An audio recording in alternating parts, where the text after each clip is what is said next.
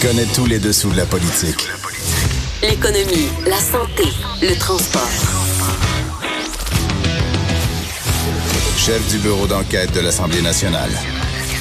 Antoine Robitaille. Là-haut sur la colline. Cube Radio. Oh oh, petit jeudi gris sur la colline dans ce 25 avril. Mais le soleil et la chaleur vous viendront aujourd'hui du cochon de Cube à Québec. Brille dans nos cœurs. Oui, c'est ça. Merci Véronique qui est là, euh, qui va nous parler pendant le segment des, euh, des vadrouilleurs et des vadrouilleuses. Euh, Mais à 13h15, on aura le chef euh, du Bloc québécois qui sera là, Yves-François Blanchette, pour discuter de la nomination euh, des, des juges au fédéral. Par la suite, il y aura Frédéric Bastien, l'historien qui a écrit un formidable livre sur le rapatriement de la Constitution et le rôle des juges dans ce rapatriement, qui sera là aussi avec nous hein, par la suite. Et euh, ben, à 13h30, on va discuter changement climatique euh, avec euh, nul autre que le scientifique en chef du Québec, Rémi Quirion. Puis on va finir euh, l'heure avec Dave Noël, notre historien, un de nos historiens préférés, euh, qui nous parlera de la 259e, euh, c'est-à-dire du 259e anniversaire de la bataille de Sainte-Foy. Mais d'abord, deux vadrouilleurs sont en studio et une vadrouilleuse. On commence par Charles Le Cavalier, correspondant parlementaire du Journal de Montréal, Journal de Québec.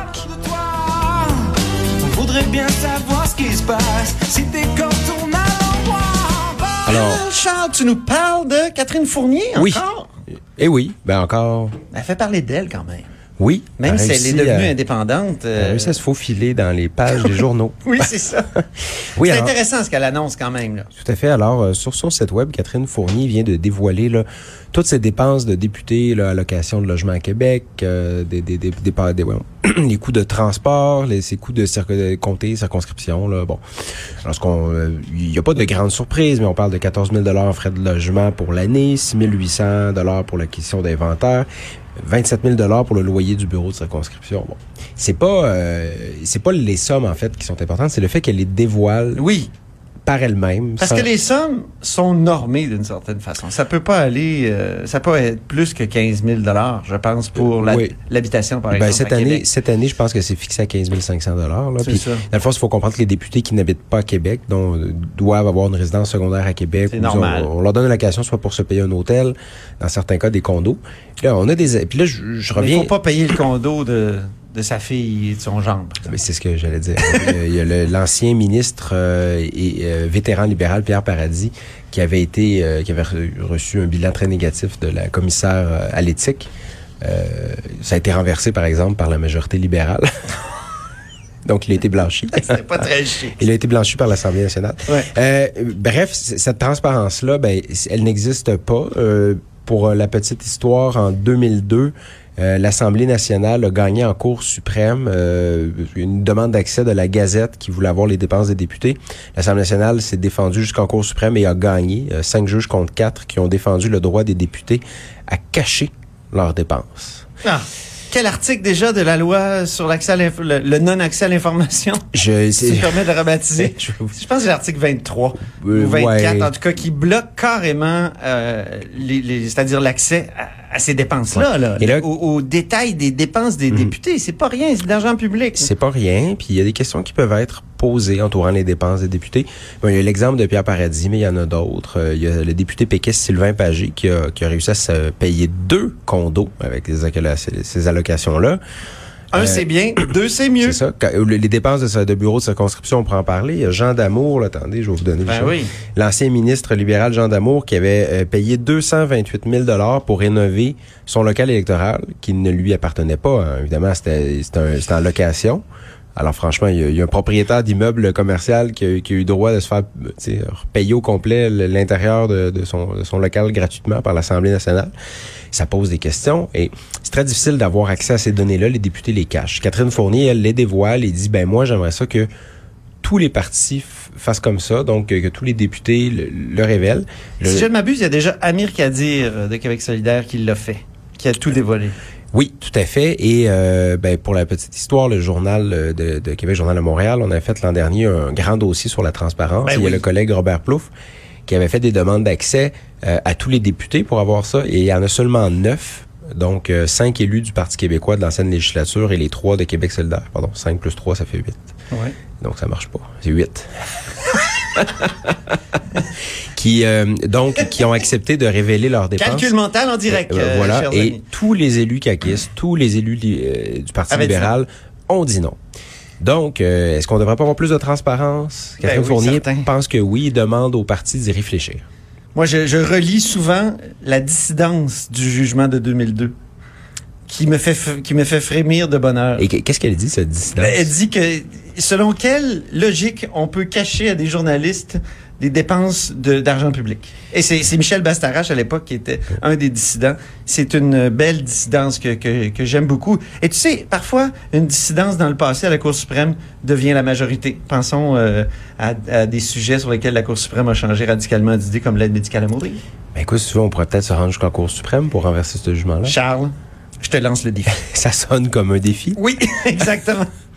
On parle d'argent aussi un peu avec euh, Patrick Belrose, maintenant correspondant parlementaire du Journal de Québec, Journal de Montréal, qui a une des meilleures chansons de présentation. Donnez-moi des roses, mademoiselle, car j'ai rendez-vous.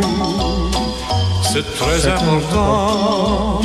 Choisissez les Le cas Fitzgibbon, on en a beaucoup parlé hier, puis euh, tu soulèves dans le bas de ton article, Patrick, euh, un élément très intéressant. Raconte-nous d'abord, euh, rappelle à nos auditeurs qu'est-ce que c'est le cas Fitzgibbon, puis euh, révèle-nous ce que, ce, que, ce que tu nous dis ce matin dans le journal. Exactement. Donc, on se souvient Ou que rappelle-nous ce que tu nous Pierre révèles. Fitzgibbon, Ouais. ministre de l'Économie, a fait euh, un point de presse, un scrum, comme on dit euh, traditionnellement.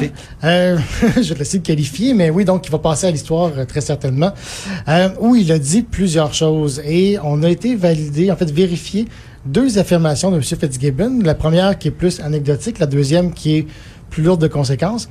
La première, et il l'a répété ce matin aussi euh, en entrevue à la radio, il dit euh, je ne pouvais pas placer mes avoirs euh, de compagnie privée dans un mandat sans droit de regard, dans une fiducie. Juste pour nos auditeurs, c'est pas vrai. M. Fitzgibbon affirme qu'il n'a pas le droit de le faire. Au contraire, il pourrait le faire. Par contre, il n'est pas obligé. Ce que la commissaire à l'éthique dit, en tout cas via son adjointe avec qui j'ai parlé hier, c'est bien évidemment, si la compagnie privée ne fait pas affaire avec le gouvernement, il n'y aurait aucune raison de le placer dans une fiducie. On n'a aucune, aucune raison de les obliger à le faire. Mais M. Fitzgibbon pourrait le faire s'il le souhaitait. Il n'est pas obligé. Donc, c'est juste euh, anecdotique, mais quand même, je voulais Non, non. c'est Corriger- très corriger le intéressant. Très important. ouais. la, la deuxième affirmation, qui est beaucoup plus lourde de conséquences, c'est M. Fitzgibbon a dit euh, dans son point de presse, ben écoutez, Move Protein, là, c'est des ventes d'environ 2000 dollars par mois. Donc, 2000? euh, 2000 dollars par mois. Euh, donc, c'est pas très significatif. Ça n'a pas d'impact sur la relation Guy Leblanc. et Pierre Fitzgibbon, rappelons que Guy Leblanc, c'est l'ami de M. Fitzgibbon qui a été nommé à la tête d'Investissement Québec. Donc, M. Fitzgibbon minimise un peu l'entreprise dans laquelle il y avait des actions conjointes avec M. Leblanc. On a été vérifier ça avec ma collègue Marie-Christine Trottier, qui a eu le, le bon réflexe d'aller vérifier c'est quoi un peu euh, Move Protein. C'est quand même euh, disponible dans 300 points de vente à travers le Québec, Ah bon? principalement les bannières Jean Coutu. Ben C'est aussi en vente en ligne et à l'époque, en 2017, je sais pas si ça a changé, mais c'était aussi disponible dans certains métros, dans certains IGA. Donc, c'est distribué de façon très, très large et on s'entend que 2000 dollars 2000 dollars de vente revenus? par mois, par mois, pas de revenus. par mois? Pas de vente. Donc, c'est pas des profits. Non, je parle pas des Euh, profits, mais des ouais, revenus. Exactement. Pour un produit qui se vend en 30 et 35 dollars euh, la pièce, on trouvait que c'était peu. Donc, ce qu'on a fait, c'est qu'on a appelé le PDG euh, de Move Protein, qui est Renaud Leblanc, Lui-même, fils de le fils de. Leblanc. Et euh, donc, il nous a expliqué, il est un peu surpris par l'affirmation de M. Fitzgibbon. il a dit, mais non, c'est largement supérieur à 2000 dollars, sans vouloir nous donner euh, de, de montant exact. Et là, on lui a rappelé euh, un article du Journal Les Affaires où il disait que les ventes dans la première année s'élevaient à quelques centaines de milliers de dollars et qui visait le million pour la seconde année. Et ce qui a fini par me dire, c'est, ben écoutez, ces, ces données-là sont encore bonnes. Les ventes sont stables depuis que j'ai fait cette affirmation-là. Donc, par inférence, on peut déduire que c'est beaucoup, beaucoup, beaucoup plus que 2000 dollars par Ça mois. fait beaucoup plus que 2000 Et juste pour mois. préciser, j'ai contacté l'attaché presse M. Fitzgibbon pour dire est-ce que 2000 dollars c'est un chiffre qui est lancé comme ça pour faire image ou si c'est à peu près vrai? Et on m'a répondu c'est à peu près vrai. C'est le montant là, que M. Fitzgibbon voulait dire. Environ 2000 dollars. Il, il prétend pas que c'est le chiffre précis. Il était c'est pas environ- euh, totalement au courant, là. De- Ben, monsieur des vrais chiffres, des chiffres que, que, que le PDG lui-même euh, Ben, c'est la parole de l'un contre la parole de l'autre, mais M. Fitzgibbon dit c'est 2000 c'est une compagnie qui rapporte pratiquement rien. Et son PDG dit au contraire, c'est des sommes beaucoup plus substantielles.